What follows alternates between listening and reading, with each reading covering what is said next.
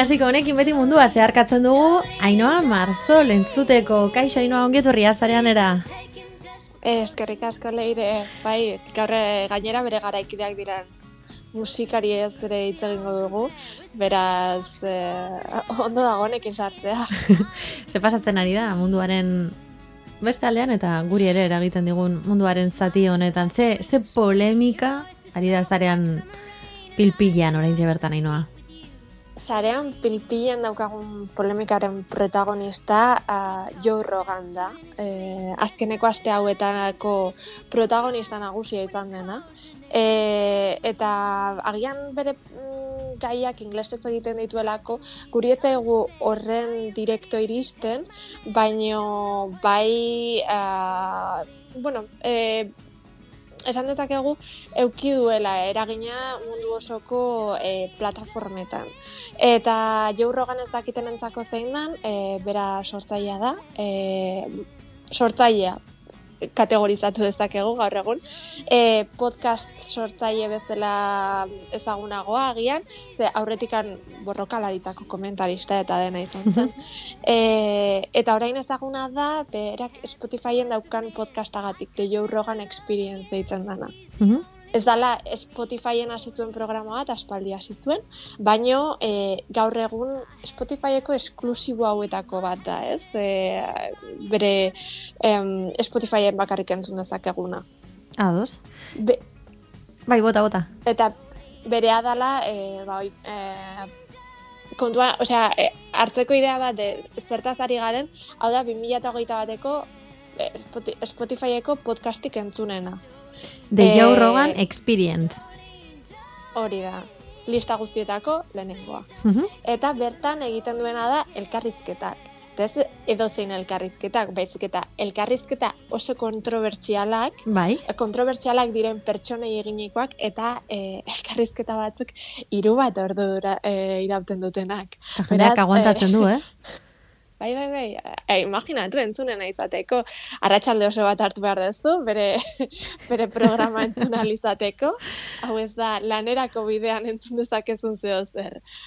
Um, eta jaurroganek daukana da, ba, bera, pixkat idea bat egiteko nolako pertsona den, bera e, libertarioa kontsideratzen da, eta beti agertu izan da, ba, bai armen aldekoa, e, armen eskubideen aldekoa, eta maskarillaren aurkakoa, mhm. normal e, podcasta hau 2008 aurrera pasatzen da Spotifyera eta horre ere e, COVID-arekin ba, gaia beti egon da e, pilpilean hasi zenetikan. Ja. Eta agian eukiduen kont mm, elkarrizketa kontrobertsialena da Robert Malone medikuari eginikoa.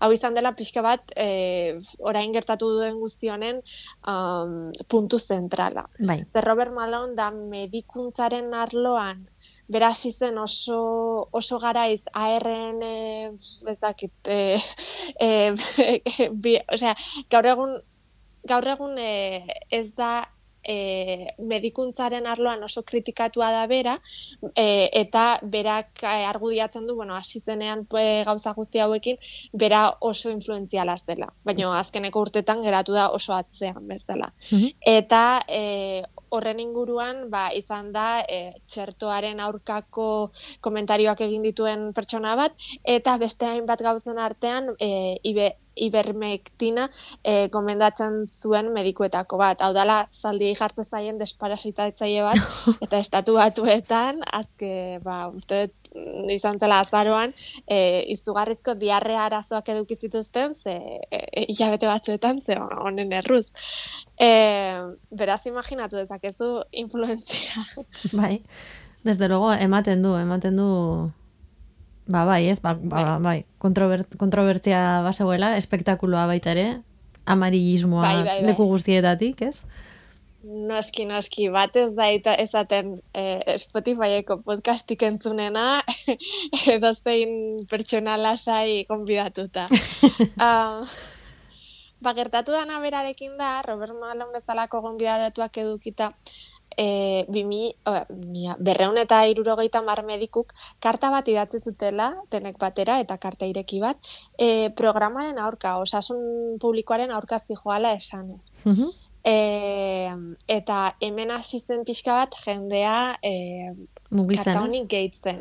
Hau garratzen hasi ziren, baina normala da baita ere, ez? Hainbat mediku korrelako goza bat idaztea. Publikoki, horren besteko audientzia daukan, e, eta laia batean, ari, ari baldin badira horrelako astakriak botatzen hori, hori da, azkenerako e, kontuan hartu behar da, ba, beste berreun eta irurogeita mar ahots eta hau dira idatzi dutenak, ze gero gongo dira beste ba, milioika e, ere berdin pentsatzen dutenak, e, ba honekin hasi ziren. Eta honekin batuta, e, hau duela pare bat aste, Neil Youngek, e, Neil Young abesalariak eta musikariak, e, esan zuen bere musika e, plataformatik kenduko zuela, Spotifyek ez bazuen Joe Roganen pro, programak entzen. Mm Beraz, mm zau izan zen, edo, edo bera edo ni. Bai, bai, buruz buruko bat planteatzea betean, ez? Hori da.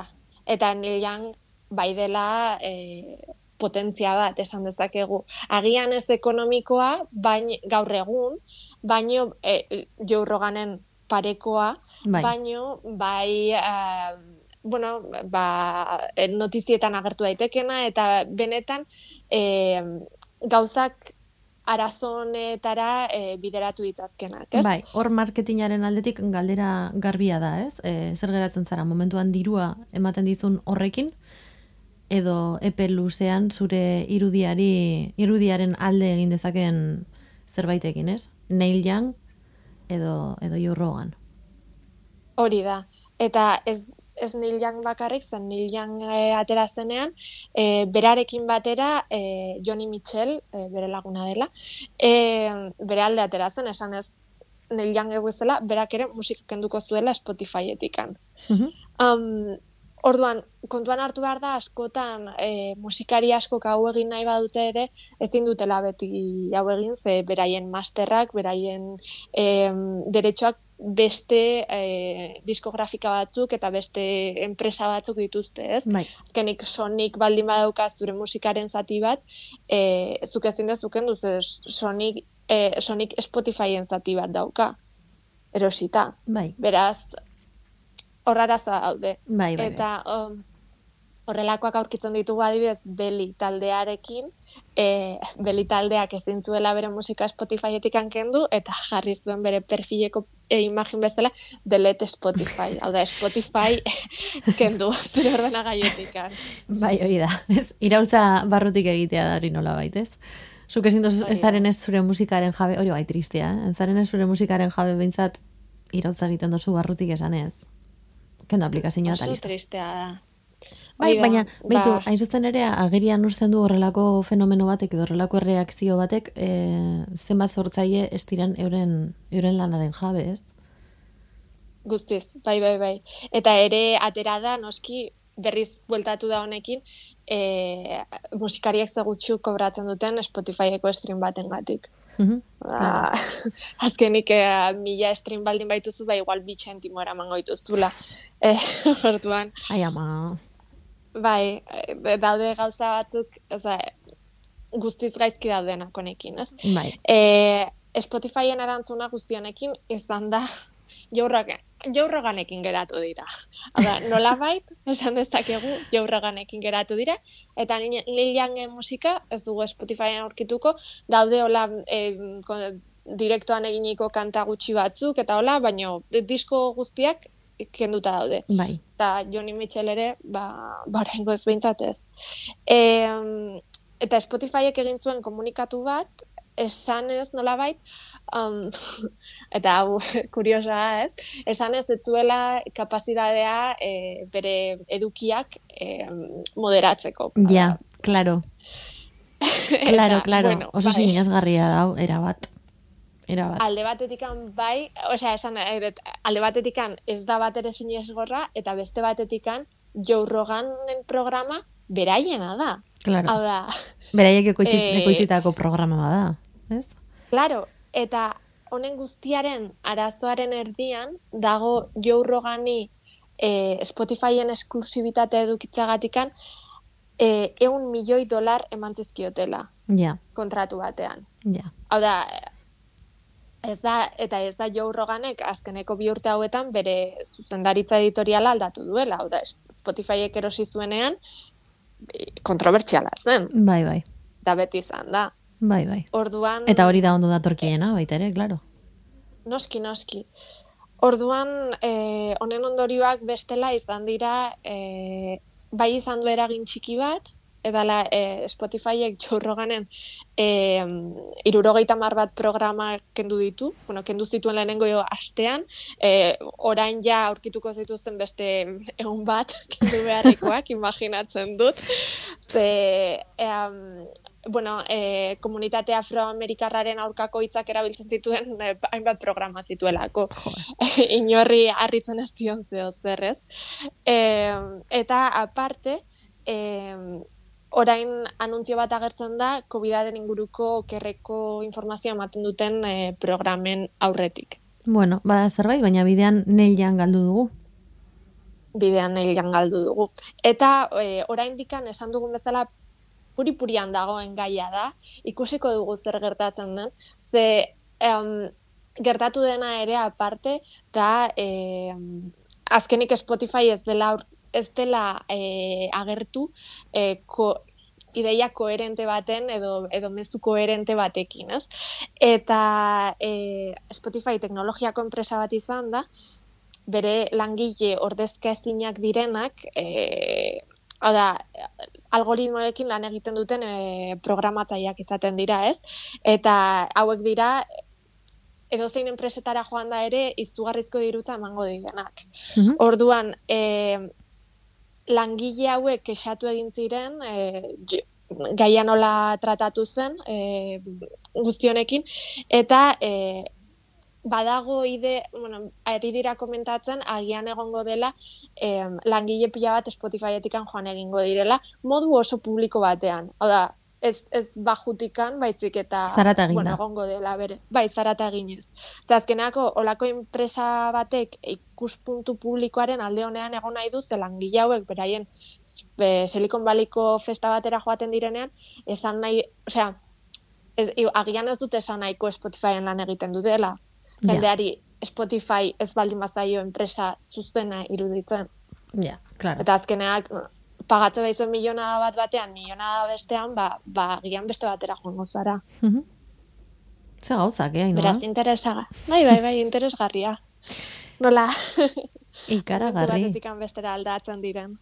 Ez que, imaginatzen ari naiz, neilan gaixoa bere, bere txian, mutur beltz. Baina, ez que ez du ezer kobratuko Spotify-etikan. Igual ez du Spotify behar, ere, neilanek. Ez, ez, ez, ez, ez, ez ai, irabaztiko duen bakarra izango da kontzertuetatikan, eta, eta bueno, beretzako ere publizitate da hau dena, hau da, lehian geta zitza egiten aritu gara azkeneko hiru astetan. Ja, ja hori bebai egia Eta espero dugu, egia. azkenerako festival bat baldin bazara udara hontan, eta zure ikuspuntua jarri nahi baduzu gai hauen artekoa, eh, agian lehian jarriko duzu zure kartelean eta horrekin statement bat egin. Hmm. Bueno, a ber zenbat bolo ateratzen zaizkion neiani honetan. bai, bai, bai. Ez nuen pentsatzen programa honetan sekula horrelako esaldi bat botako nuenik, baina bai. a ber, ba. Bueno, inoa, eta zuzelan zabiz, taibonetik? Ni, oso ondo, oso ondo. Ja, laiztar bueltatzeko gotan, eh, baina oraindikan geratzen zaizkiti jabete pare bat hemen. Txinera asko ikasten. Bai, igartzen duzu bai, bai. eman diozula buelta, buelta eska bat? Uf, pila bat, orain supermerkatura joan naiteke eta txinetar ez eskatu nere, nere patata fregituak. Bueno, ez ditut doin e, kompromisoan zartuko, baina denboraldia amaitzen dugunerako bintzat esaldiren bat edo gota barko diguzu, eh? Primeran. Ezkerrik asko, Ainoa Marzol. Zuei, ondo ondo izan. Gerarte.